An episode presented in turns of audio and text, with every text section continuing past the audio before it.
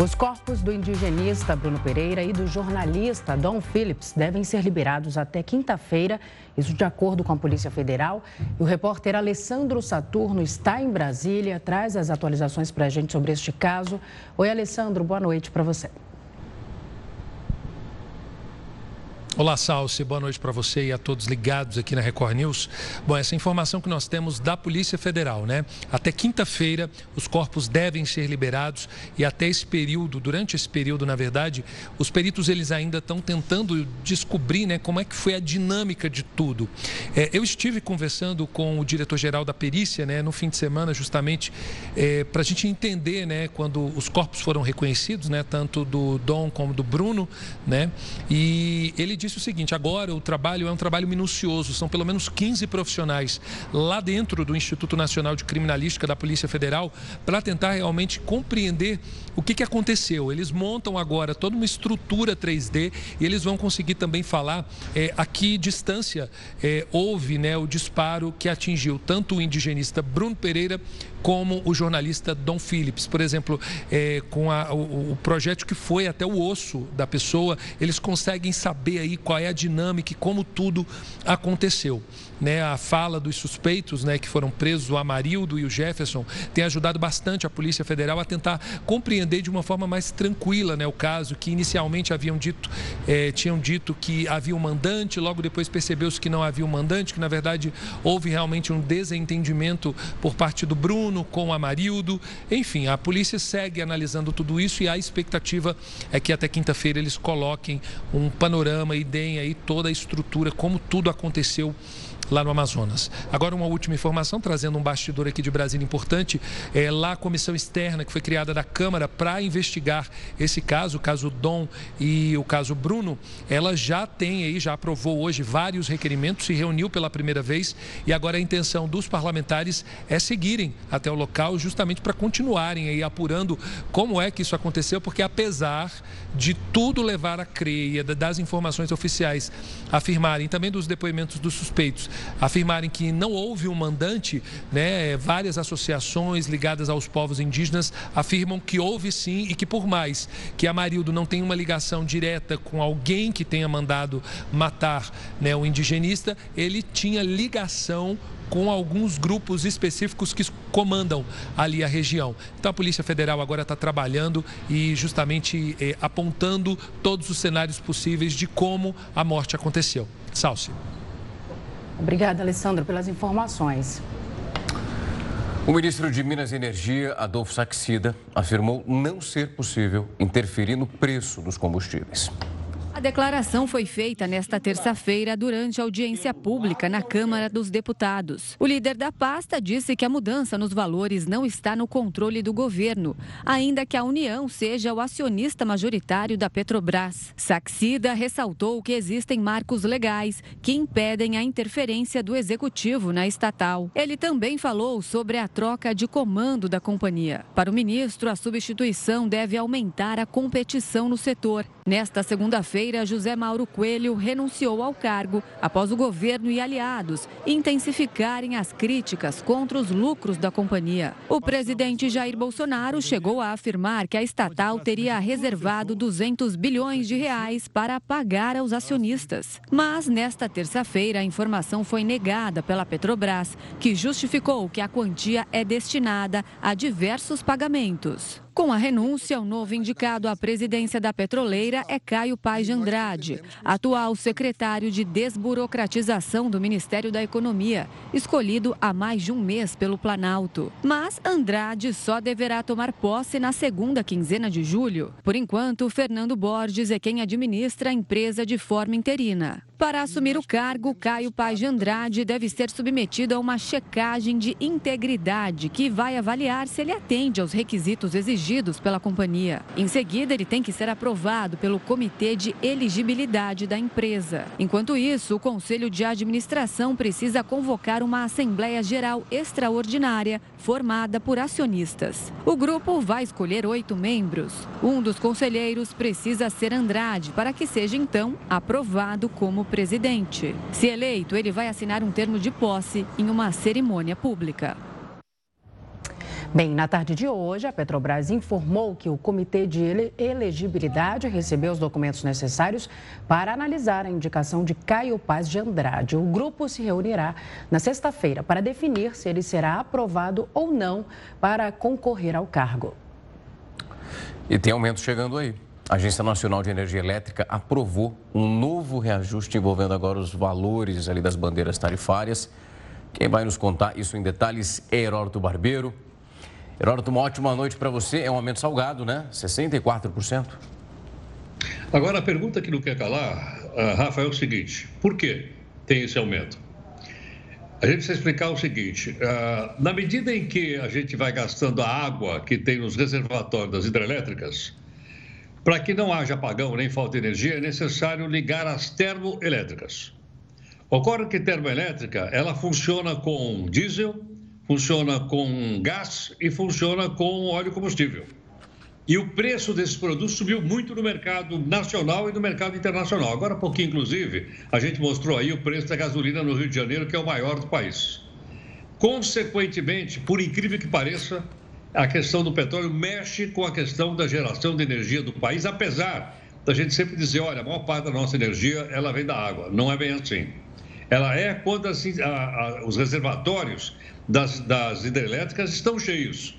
Quando ele começa a baixar, que é que que aí começa a ligar as termoelétricas, começa a, começa a consumir combustível e, consequentemente, então o gasto é maior, o custo da geração de energia é maior. Daí a existência das chamadas bandeiras.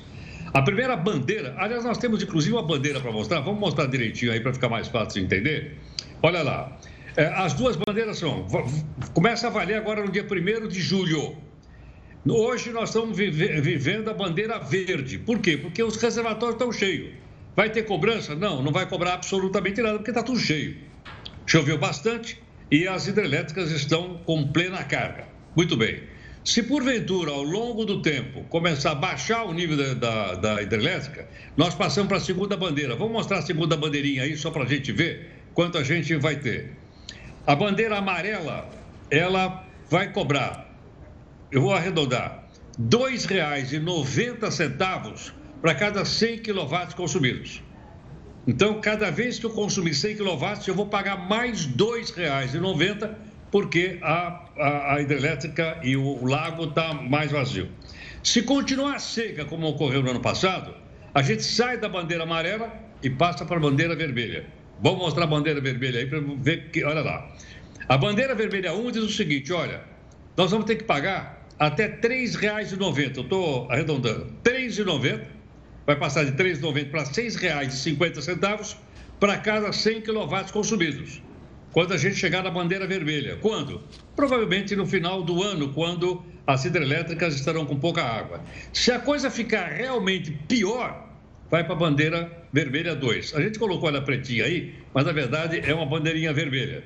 Ou seja, a gente vai pagar R$ 9,70 a cada 100 kW consumidos. Portanto, a gente vai ter que pensar o seguinte: nós vamos ter que economizar energia de alguma forma, ou nas casas, ou na indústria, para consumir menos, ao menos que chova bastante. Se continuar chovendo, a gente vai continuar na bandeira verde. Se a chuva diminuir, e a gente ligar a termoelétrica, vai passar para amarela, aí passa para a vermelha 1 e passa para a vermelha 2. Este ano, acho que todo mundo está lembrado, tinha uma tal de bandeira preta. Não sei se vocês estão lembrados disso. O que quer dizer isso? Quer dizer que, olha, não tem água, não tem jeito, e a gente vai ter que ligar todas as terras, que aconteceu esse ano. E a gente, então, pagou a mais na conta de luz. Portanto, essa, esse aumento está diretamente relacionado ao petróleo e à falta de água para gerar energia elétrica para a gente usar então combustível. Essas são as explicações que levam então a, a entender por que, que a ANAEL, Agência Nacional de Energia Elétrica, está dizendo: olha, nós vamos ter que pagar mais a partir do dia 1 de julho, quando cair, quando sair da vermelha, da, da verde e passar para a amarela, por causa da quantidade de água que nós temos aí. Se chover, a gente paga menos. Se não chover, a gente vai pagar mais, porque nós vamos ter que movimentar isso com gás com óleo diesel ou com óleo combustível. E a chance de continuar pagando mais caro é grande, né, Heródoto? Vamos lembrar que começou o inverno hoje. Exatamente. E aí chuva que é bom vai demorar. Região sul, sudeste e ali na parte central do país. Período é, seco, né? É dose. Exatamente, porque nós estamos no período do inverno. É. E aí chove menos em algumas regiões do país. Como no ano passado, sempre essa época do ano chove menos. Então, consequentemente, a gente vai sentir isso quando? Daqui dois meses, se não chover. Se não chover, aí a gente vai pagar essas diferenças cada vez que a gente consumir 100 kW. Detalhe, detalhe interessante. Como é que a gente poderia eh, baixar a conta de luz? Tem uma coisa pouco usada no nosso país. Nós não usamos, por exemplo, aquecimento de água solar. Eu já Sim. vi em outros lugares do mundo, você olha, todas as casas têm aquecimento uh, de água solar. E ele não é caro, ele é barato. Tem inclusive alguns bastante baratos para vender até para o pessoal de baixa renda. Nós não temos esse hábito. Temos que adquirir esse hábito, porque a energia não é infinita como a gente imaginava no passado. É isso, Heródoto. Obrigada pelas informações. Daqui a pouquinho a gente conversa de novo. Olha, falamos sobre a alta aí, né, no preço da, da energia. Voltamos agora a falar do preço da gasolina, que está alto, isso todo mundo sabe. Agora, você tem ideia de quanto custa o litro do combustível em cada estado do país? Então acompanhe a reportagem. A Agência Nacional do Petróleo, Gás Natural e Biocombustíveis coletou preços em mais de 5 mil postos pelo Brasil. Os valores nas bombas variam muito. Isso porque eles são influenciados não só pelo que é cobrado nas refinarias, mas também pelos impostos e margens de lucro de distribuidores e revendedores. No acumulado do ano, o preço da gasolina subiu mais de 9% nos postos. O diesel aumentou quase 36%. Já o etanol acumula uma queda de 8%. Mas vamos aos preços revelados pela ANP. O maior valor encontrado no litro da gasolina foi de R$ 8,99 e os mais baixos, R$ 6,79. O ranking ficou assim: em primeiro lugar, o Rio de Janeiro. Em segundo, a Bahia empatou com São Paulo. Nos dois estados, a gasolina chegou a custar R$ 8,59 o litro. O terceiro lugar foi garantido pelo Ceará, que cobra em média R$ 8,30 pelo litro. O Amapá foi o último colocado, cobrando R$ 6,79. O levantamento foi feito entre os dias 12 e 18 de junho e ainda não inclui o último reajuste anunciado pela Petrobras. A Polícia Federal de Sergipe pediu para o Ministério Público mais 30 dias para concluir as investigações sobre a morte do Genivaldo Jesus dos Santos. Este homem de 38 anos foi colocado, você lembra por essa imagem, no porta-malas de uma viatura da Polícia Rodoviária Federal depois de uma abordagem. Ele teve a morte por asfixia confirmada pela perícia. Essa cena chocante foi registrada pelas testemunhas. De acordo também com a equipe de investigação, o pedido de provocação foi feito para que novos laudos sejam analisados antes da conclusão desse caso. Os três agentes que aparecem nessas imagens permanecem afastados. Agora a gente fala de outro caso chocante. No Rio de Janeiro, a polícia procura por um homem suspeito de agredir um passageiro no metrô. A vítima teve traumatismo craniano e por pouco não perdeu a visão. O repórter Pedro Paulo Filho acompanha este caso. Oi, Pedro, boa noite para você. Você já sabe o que teria levado o agressor a cometer este crime bárbaro? Pois é, Salve-se. A polícia ainda não sabe o que teria motivado essa ação, mas acredita que tem havido um ataque de fúria do agressor. E eu já explico por quê. Antes de tudo, uma boa noite para você, boa noite, Rafael, e a todos que acompanham o Jornal da Record News. Esse caso aconteceu enquanto a composição do metrô circulava entre as estações de São Conrado e do Leblon, na zona sul aqui do Rio de Janeiro. A Record TV teve acesso com exclusividade a imagens de câmeras de segurança que mostram toda a ação. A vítima, que está toda de preto, ela entra no vagão e senta de frente para o agressor. Dois minutos depois, o homem que está de jaqueta laranja se levanta e atinge em cheio a vítima com uma mala. A vítima se desequilibra, ainda bate com a cabeça no vidro e é atingida por socos e chutes. O homem, em seguida, deixa a composição, ameaça um segurança da estação ali do Leblon e sai tranquilamente. Bom, a vítima precisou ser levada para um hospital, teve traumatismo craniano, como você bem antecipou, precisou passar por uma cirurgia e quase perdeu a visão do olho esquerdo. Esse caso aconteceu no último dia 7 de junho, mas as imagens só foram divulgadas agora. A reportagem da Record TV conseguiu encontrar essa vítima, conversou com ela que preferiu não se identificar. O homem disse que entrou no vagão e nunca tinha visto o agressor antes, não sabia o porquê que aquilo estava acontecendo. Vamos acompanhar. É, o, o que aconteceu, eu sei que de fato foi a agressão que eu sofri, o porquê é que eu não sei.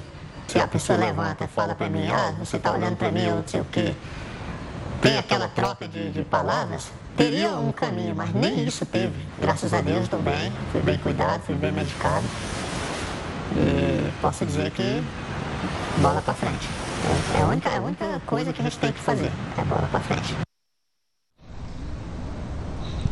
Bom, esse ataque de fúria está sendo investigado como tentativa de homicídio. O homem ainda não foi identificado. Salce Rafael. Pedro, esses ataques sem nenhuma explicação, aparentemente eles vão se espalhando pelo Brasil. Hoje, em Piracicaba, fica no interior aqui de São Paulo, três pessoas morreram depois de um homem agredir essas vítimas com uma faca. O que, que até agora os especialistas conseguem explicar qual a razão que possa chegar numa justificativa para essa tragédia que nós estamos acompanhando? Pois é, Rafael, antes da gente entrar no ar, eu conversei com alguns especialistas, principalmente psiquiatras, para tentar entender o que estaria por trás desses ataques de fúria. Um deles me explicou que por causa da pandemia, o que tem se agravado são os casos nas clínicas de pessoas com sintomas da síndrome de burnout, que é uma exaustão extrema. As pessoas acabam extrapolando e extravasando, acabam também se tornando violentas. Bom, isso vai muito ao encontro de uma outra pesquisa feita pela Universidade do Estado do Rio de Janeiro, que mostrou que a saúde mental dos brasileiros piorou nos últimos anos. Pessoas, o número de casos de pessoas com sintomas de crise de ansiedade ou então com estresse agudo dobrou, por exemplo, entre os meses de março e abril do ano passado. E uma outra pesquisa feita pelo Instituto de Psiquiatria da USP mostrou que pelo menos 3% da população do país aparenta ter sintomas do transtorno explosivo intermitente, ou mais conhecida como síndrome do Hulk. É um comportamento, uma síndrome que leva leva a um comportamento impulsivo e também agressivo quando algo incomoda essa pessoa. De acordo com a pesquisa, cerca de 6 milhões de pessoas podem sofrer com esse distúrbio aqui no Brasil. Bom, sobre o caso da agressão aqui no Rio de Janeiro, a Polícia Civil, a gente entrou em contato com a polícia para tentar entender é, essas motivações. A delegada responsável diz que nada leva, nada explica uma pessoa atacar a outra. Vamos acompanhar. Você vai parar no hospital, você fica internado, sofre cirurgias, você quase morre. A troco de quê? De nada, de uma pessoa que olha para você e começa a te agredir. É muito grave isso. Bom, sobre o caso de Piracicaba que você comentou, Rafael, esse um homem de 50 anos, ele entrou num ônibus com uma faca, agrediu três pessoas que morreram, outras três pessoas ficaram feridas. Esse homem foi detido e as causas dessa agressão ainda são desconhecidas. Rafael Issalci. Obrigada, Pedro, pelas informações. Assustador, né?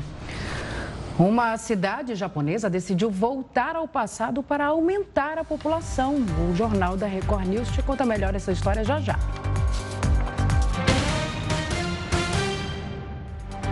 Já estamos de volta. As autoridades americanas revelaram hoje que a porta da sala de aula, onde um atirador matou 19 crianças e duas professoras, estava destrancada.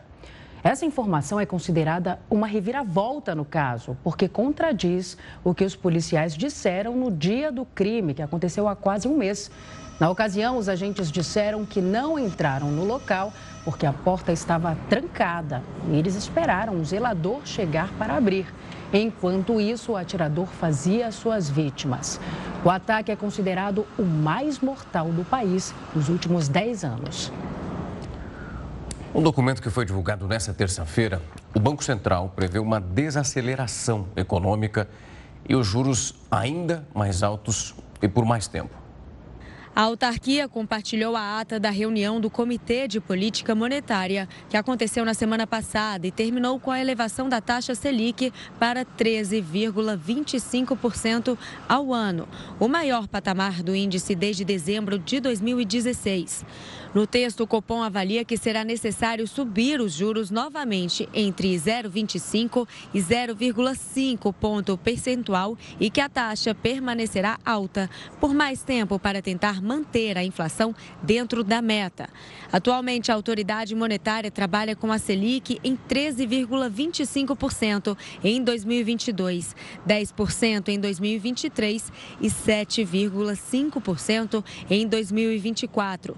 Nesse cenário, a projeção de inflação para este ano é de 8,8%, para o próximo ano, 4% e para 2024 é de 2,7%.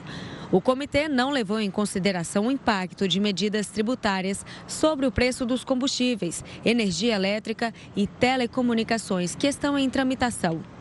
O Copom também enxerga uma desaceleração mais forte na atividade econômica nos próximos trimestres.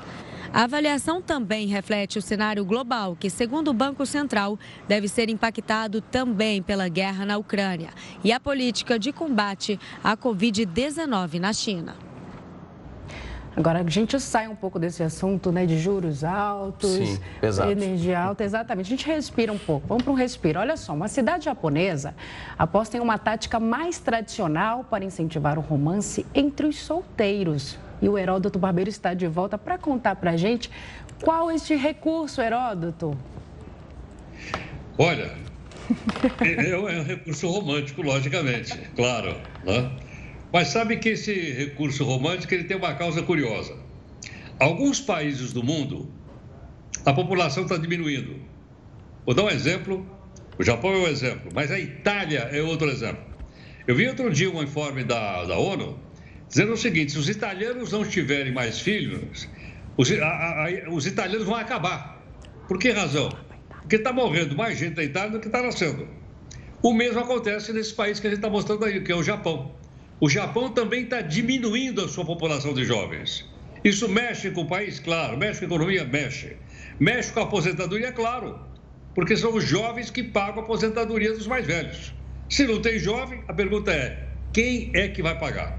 Por esse motivo, então, essa cidade que você citou, cidade japonesa de Miyazaki, eles resolveram então promover é, encontros românticos entre rapazes e moças solteiros. E ao invés de usar o Tinder, vocês conhecem o Tinder? Conheço, já ouvi falar. Nunca usei, mas já ouvi falar. Ele se entregou agora, ele acabou de se entregar agora. É famoso. Ele é acabou famoso. de se entregar. pois é. Então a prefeitura local fez o seguinte: ao invés de usar as redes sociais, o Tinder, eles resolveram então fazer o seguinte: disseram, olha, vamos mandar cartinhas de amor. Oh. Selecionaram rapazes, selecionaram moças e elas então mandam cartinha um para o outro, dizendo do que gostam, é, de que tipo de filme gosta, que tipo de comportamento tem, qual é, qual é a sua bebida preferida, qual é o seu time de futebol. Time de futebol não, porque os japoneses jogam beisebol. Mas, em suma, uma coisa interessantíssima. Em pleno século XXI, da internet e de todos os aplicativos, o pessoal então voltou a se corresponder com cartinha. Vocês sabem o que é uma cartinha, não sabem que tem aquele envelopinho assim, que a gente bota selo? Sim, sim. Põe, né? É, porque a molecada não sabe. Você fala para um, um, jovem aí, carta, ele fala, o que, que é isso? Pô, nunca ouvi falar desse negócio de carta.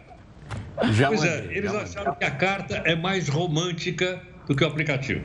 Eu não sei qual é a opinião de vocês. É mais romântico ou não é mais romântico? Na Vai funcionar opinião, ou não? Na minha opinião, sim. É bem romântico. Só que eu acho eles tão tecnológicos, assim, tão velozes para tudo. É uma mudança até de comportamento, né, Heródoto? Ficar esperando ali a carta voltar. Rafa, o problema aqui, sabe qual é? É o tempo que a carta leva para ir e o tempo é. que a é. carta para voltar. E muitas vezes o carteiro pode não estar trabalhando naquele dia e você está esperando e tal a cartinha e ela não chega. Mas olha, no século XXI, o pessoal achou que era mais romântico para crescer a população do Japão e para ter mais filhos, as cartinhas do que os aplicativos. Estão apostando em tudo. Valeu, Heródoto. Obrigado. Uma ótima noite para você. Até mais, gente. Obrigado. Até. E mudanças na lei das estatais podem facilitar as trocas na Petrobras. O Jornal da Record News te explica já já, logo depois do intervalo. Já estamos de volta e para falar mais uma vez sobre a Petrobras, porque o governo federal está estudando alterar a lei das estatais assinada lá em 2016 pelo ex-presidente Michel Temer. Para então falar um pouco mais sobre isso, nós convidamos agora o professor Vitor Ren Esquirato, ele que é professor de Direito Administrativo da Universidade de São Paulo. Professor, uma ótima noite. Muito boa noite, prazer estar com vocês. Professor, desde ali do meio da última semana, a gente vem sendo bombardeado com várias informações ao mesmo tempo. A possibilidade do Conselho de Elegibilidade analisar o currículo e também toda a competência do futuro novo presidente da Petrobras e que, o que isso vai causar a partir desse momento. Automaticamente, vemos a possibilidade sendo discutida em Brasília sobre justamente a mudança da lei das estatais, que vem ali, como eu disse anteriormente, desde o governo Michel Temer, e que trouxe uma formatação muito diferente para evitar que cargos fossem, de fato, cortejados em alguns momentos e que levou a empresa para um outro patamar. Quando se olha para essa possibilidade, se ventila, na visão do senhor, é possível gerar um outro momento, um outro capítulo para a história da Petrobras? Olha, é, modificar a lei das estatais nesse momento é um retrocesso enorme.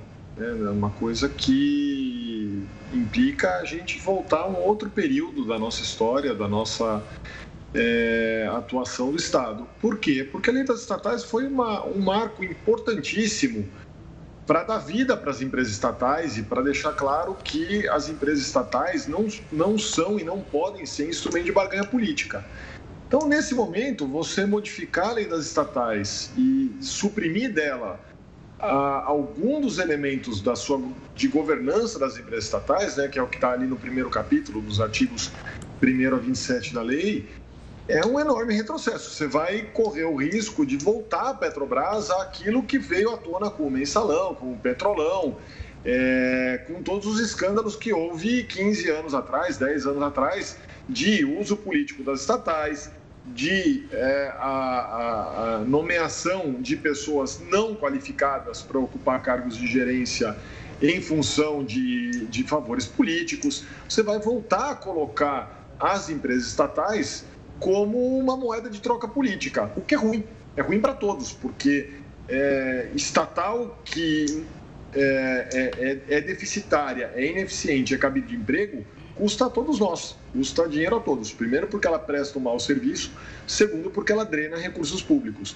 Então, assim, é, é, uma, é um retrocesso enorme você mexer numa lei que foi definitivamente um marco. Né? Se a gente for olhar mundo afora, muitos países têm uma profusão de empresas estatais. A Alemanha tem um monte, Dinamarca, França, Holanda, Suécia. Em todos esses países, as empresas estatais têm um, uma proteção em relação ao executivo central para que eu não possa fazer uso político dessas empresas, para que a empresa exista para cumprir a sua finalidade legal, para entregar para a população aquilo que ela, para aquilo o qual ela foi criada. Né? No momento que você muda essas regras de governança e afrouxa a, as exigências dos administradores, afrouxa a vinculação da estatal à sua finalidade, afrouxa a independência e autonomia da estatal, você está dando um enorme passo para trás na história do direito brasileiro. É, Vitor, o meu boa noite agora a você.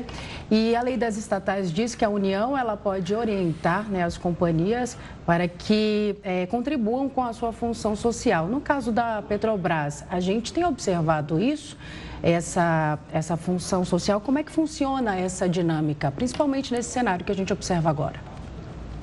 Vamos lá, boa noite, Salso. Prazer falar com você também. O que eu vejo aqui na, nas estatais é, é que a, a, a gente tem uma ideia, muitas vezes equivocada, de que empresa estatal tem que dar prejuízo, empresa estatal tem que, que ser é, deficitária para ser boa. Isso não é verdade. O que a gente poderia discutir aqui é o modelo de negócio, o modelo de atuação da Petrobras. Por quê? A Petrobras, desde a edição da Lei 9.478 de 97, foi equiparada a qualquer empresa privada que atue no setor petrolífero. Essa foi a intenção da lei. Inclusive, a Lei 9.478 revogou a lei de criação da Petrobras, que é a Lei 2003-54, que previa uma série de especificidades para a Petrobras. É, é pela Lei 9478, a Petrobras é uma empresa atuante no setor de petróleo e gás natural, como qualquer outra empresa privada. Ok. A, a questão que se coloca é: se essa foi a intenção do legislador, eu deveria ter inserido competição no setor, de tal sorte que a Petrobras fosse mais uma empresa do setor. Essa competição nunca aconteceu. Né? A Lei 9478 tinha como base exatamente criar um, um regime é, de competição dentro do setor de petróleo e gás natural. Isso nunca aconteceu. Nunca houve, de fato, uma abertura. Né? A Petrobras perdeu o seu monopólio de direito, mas seguiu quase uma monopolista de fato. Ora, se isso é assim, eu tenho duas alternativas. Ou eu fecho o capital da Petrobras, ela fica uma empresa pública, 100% controlada pelo governo, e o governo fala: eu vou tomar prejuízo com a Petrobras para que o combustível seja barato, como, por exemplo, isso não é nenhum pecado, tá? Se a gente for olhar, por exemplo, as, as, as companhias de, de mobilidade, as companhias de trem, elas são normalmente deficitárias para prestar o serviço ferroviário. Por quê? Porque eu não posso passar 100% da conta de investimento e operação de transporte ferroviário para o usuário final. A conta ficaria muito cara. Então, ela é uma empresa pública fechada que, é, cujos prejuízos são absorvidos pelo Tesouro. Se a ideia do governo é controlar o preço de combustível, pelo menos a parte da Petrobras que refina e comercializa combustível deveria ter seu capital fechado e o governo amarga as perdas decorrentes. Isso vira um pacto nacional. Se é uma política pública que faz algum sentido ou não, é uma outra discussão que a gente pode ter em outro foro, mas seria uma decisão.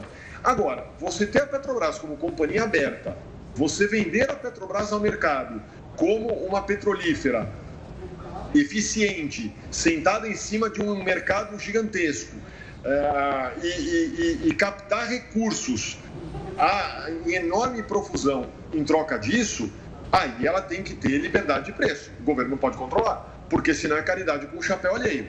É só lembrar que em 2010 a Petrobras fez um dos maiores follow-ons, uma das maiores emissões de ações da história, com mais de 100 milhões para explorar o pré-sal.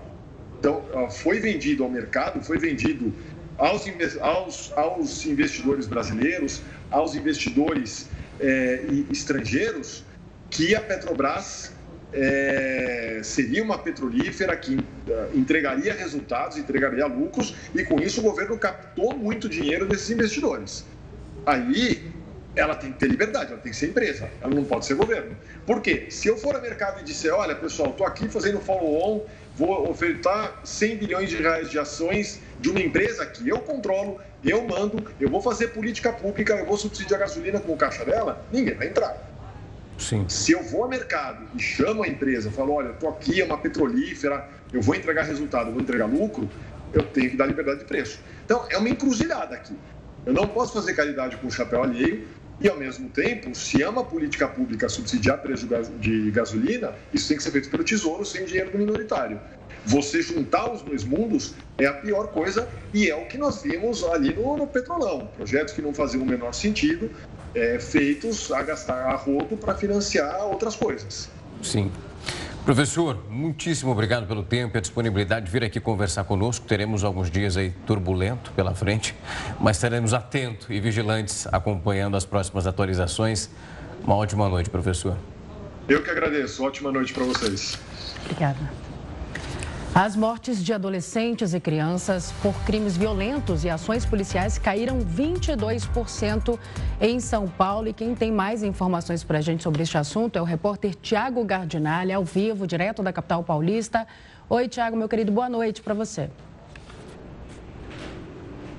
Olá, Salsi, boa noite a você, ao Rafael, a todos que acompanham o JR News. Pois é, né? Entre tantas notícias ruins de violência que, infelizmente, nós noticiamos diariamente, uma notícia boa: um estudo divulgado pelo Unicef que fala sobre a queda desta violência, das mortes de adolescentes, crianças e adolescentes, é, em relação, é, no ano passado, em relação a 2020, uma queda de 22%. Essas estatísticas consideram homicídio, latrocínio, lesão corporal seguida de morte e ações policiais. Essa queda acontece desde 2017, mas foi mais acentuada no comparativo entre 2020 e 2021. Porém, esses números são vistos com algumas ressalvas por especialistas em segurança pública. Isso por alguns motivos. Um deles a questão da pandemia, que reduziu a mobilidade social. O outro tem a ver também com uma série de desaparecimentos forçados. São casos de jovens envolvidos com facções criminosas que acabam sendo submetidos aos chamados tribunais do crime e que simplesmente desaparecem, são executados, corpos enterrados em cemitérios clandestinos e os casos acabam não sendo esclarecidos e também não entram para as estatísticas. O Unicef aponta também para o perfil das crianças e adolescentes é, que mais morrem no estado de São Paulo. 54% das vítimas são crianças e adolescentes negros.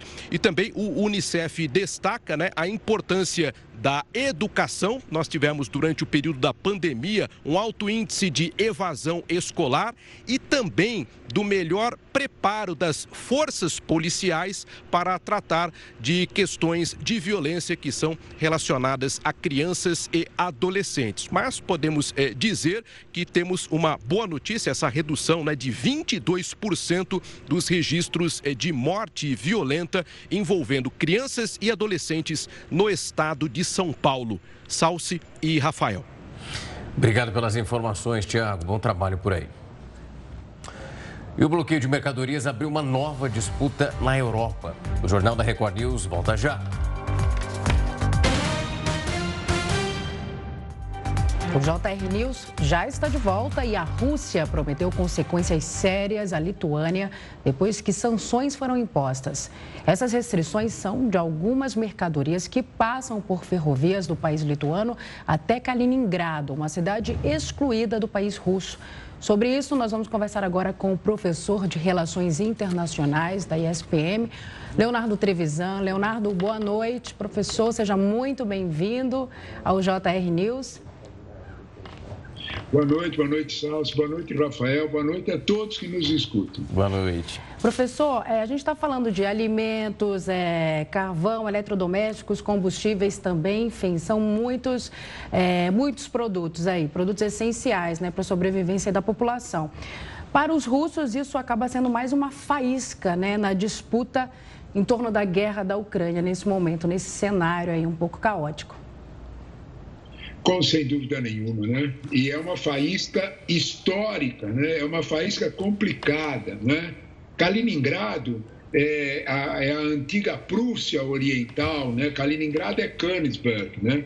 Então, quando, quando a gente fala disso, nós temos que colocar isso no contexto do final da Segunda Guerra Mundial, né? em que tem uma carga simbólica. Né? Os russos eram muito poderosos no final da Segunda Guerra, tinham reconquistado a Alemanha, né? e de alguma que avançado, ter reconquistado a Rússia, avançado pela Alemanha, e Alta, no final da Segunda Guerra, entregou esse enclave, esse pedaço da Alemanha para os russos bem no Mar Báltico. Não é? É, uma, é muito importante do ponto de vista estratégico na região. Veja, os russos tiveram força suficiente para expulsar os alemães desse, desse enclave e ficou um enclave russo que era para nenhum estrangeiro entrar até 1991. Né? Para você ter uma ideia da situação que era importante. É muito conhecida, ela é, ela, ela é conhecida pelos estrategistas militares como um porta-aviões inafundável, né? um porta-aviões impossível de afundar, tal a importância estratégica, é a base da Marinha Russa na, no Báltico. Tudo isso é verdade. Mas é verdade também é, que Kaliningrado era uma espécie de acordo de um outro mundo. Quando a Guerra Fria terminou, quando esse contexto terminou, o poder russo ficou menor a Rússia tratou de proteger esta região. É este o sentido, Salsi, dessa provocação. É claro que Kaliningrado é uma população de 900 mil habitantes, não tem, não tem poder econômico para a Rússia, mas tem um poder simbólico nessa provocação, principalmente feita pela Lituânia, que é um estado báltico que tem contas a acertar com os russos, também históricas. Em outras palavras, né? Eles pisaram no calo dos russos e a resposta virá. Professor, boa noite. Professor, quando a gente começa a olhar o que está acontecendo, a gente vê essa região e ali, ao mesmo ponto, quando a gente abre o mapa, são muitos pinos da OTAN e a, a sensação que dá para os russos que nós temos é que é um campo minado. Se eles triscarem em algum momento num ponto errado, algo que já não é nada bom para eles. Isso a gente vê uma consequência das sanções que estão acontecendo. Isso vai, nós estamos falando de um ponto que é muito estratégico, mas ao mesmo tempo, ao mesmo tempo está cercado ali. Então, para ele conseguir balizar, inclusive levar mantimentos ali para os russos que permanecem nesse território, eu imagino que o termômetro do Kremlin nesse momento ele está lá nas alturas porque é uma tarefa ali muito sinuosa. É sim. É, é uma tarefa sinuosa, Rafael, é uma tarefa delicada, mas aquela região, o Kaliningrado, é a área onde é a base da marinha da marinha russa no Báltico, é a base no Báltico deles. Sabe, Rafael, quando nós olhamos para Kaliningrado, nós temos que entender exatamente o que você disse. Ele está cercado de países da OTAN. Ótimo, tá bem, isso é verdade. Só que a Rússia colocou ali os seus mísseis Standards que são mísseis com possibilidade de ter carga ogiva nuclear, com capacidade para atingir Berlim. Ponto. Né? O jogo está equilibrado.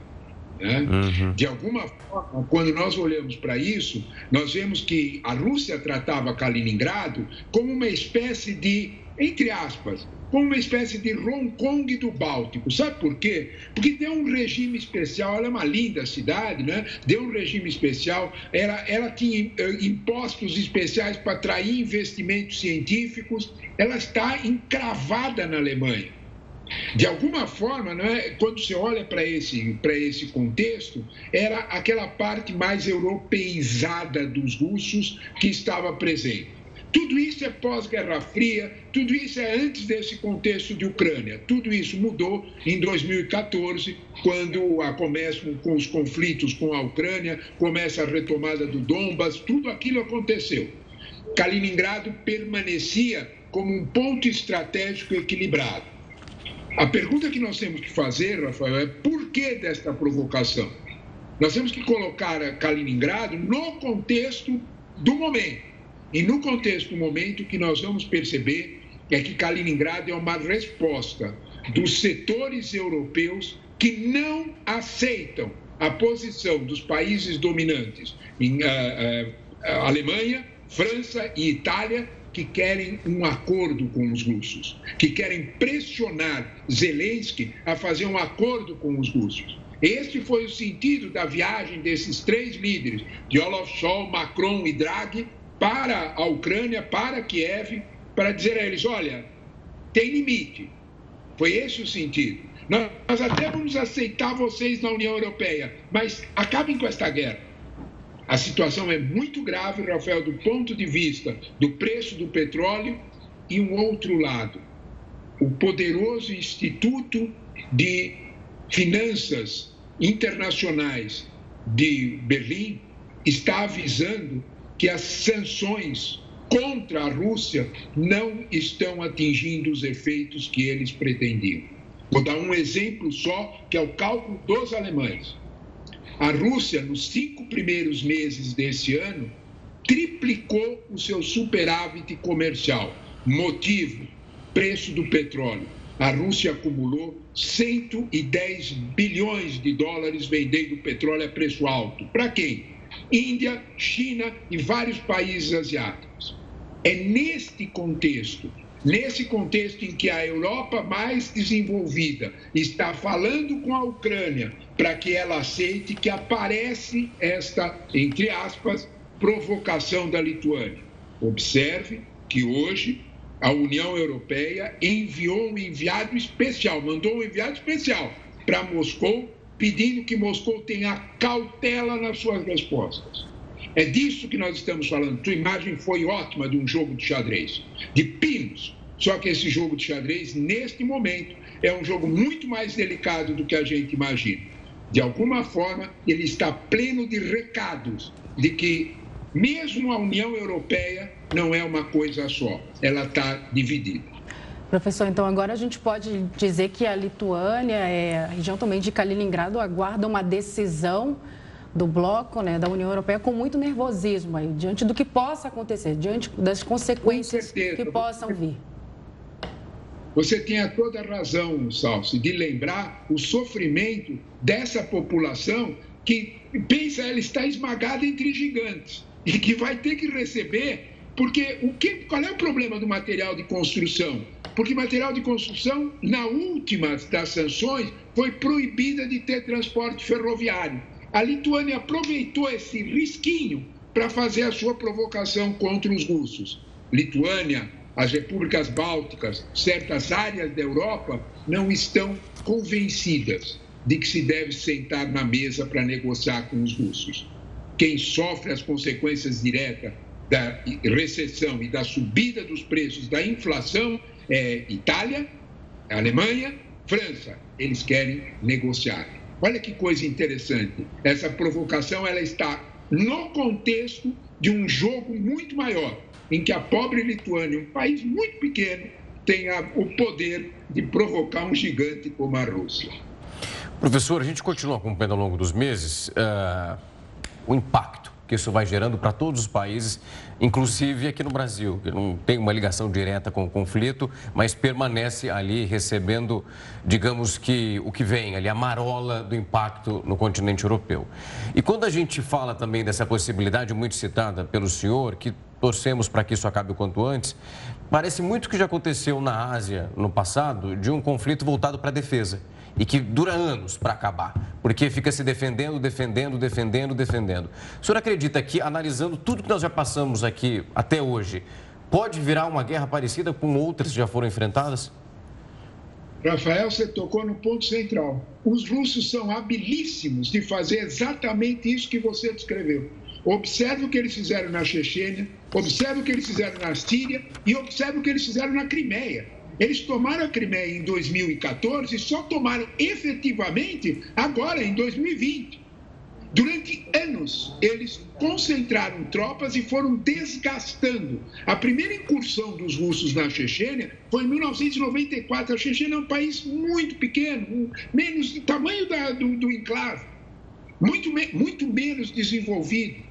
As tropas russas também se desencontraram, bateram cabeça não importa. Uhum. Os russos vão e eles jogam sempre, você lembrou muito bem, eles jogam sempre com o fator tempo.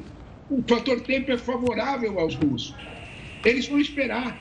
Eles, eles não têm problema algum de esperar. Quem não pode esperar é o Ocidente. Sem dúvida. Professor, agradeço demais o tempo e a disponibilidade. Queria estender a conversa, mas não vai dar. O tempo está correndo. Mas muito obrigado mais uma vez por vir aqui conversar conosco. Rafael e Salso, muito agradecido pelo convite de vocês. Boa noite a todos. Boa noite, Boa até. Noite. E o conselho do Twitter recomenda, de fato, que a oferta do bilionário Elon Musk seja aprovada. Vou te contar essa história em 30 segundos. A Secretaria Estadual de Saúde de São Paulo confirmou hoje. Um minutinho. A gente fala então, confirmou hoje mais três casos de pessoas infectadas pela varíola dos macacos. Um desses casos foi registrado na capital, outro no interior e o terceiro foi registrado no ABC Paulista. Os pacientes estão com boa evolução do quadro, em isolamento residencial e são acompanhados pelas vigilâncias dos municípios. Com os três novos registros, o Brasil chega a 11 casos da doença. E está gerando mano pra, pano para manga. O conselho do Twitter recomendou agora, de fato, por unanimidade, a aprovação da oferta da venda para Elon Musk. Esse texto foi encaminhado para os acionistas e também para a Comissão de Valores imobiliários dos Estados Unidos. Os conselheiros enxergam que essa proposta de 44 bilhões de dólares é justa, nos melhores interesses da empresa e que traria lucro, então, para os investidores do aplicativo. A gente segue acompanhando essa novela, né? o Jornal da Record News fica por aqui. Obrigada pela sua companhia. Cuide-se.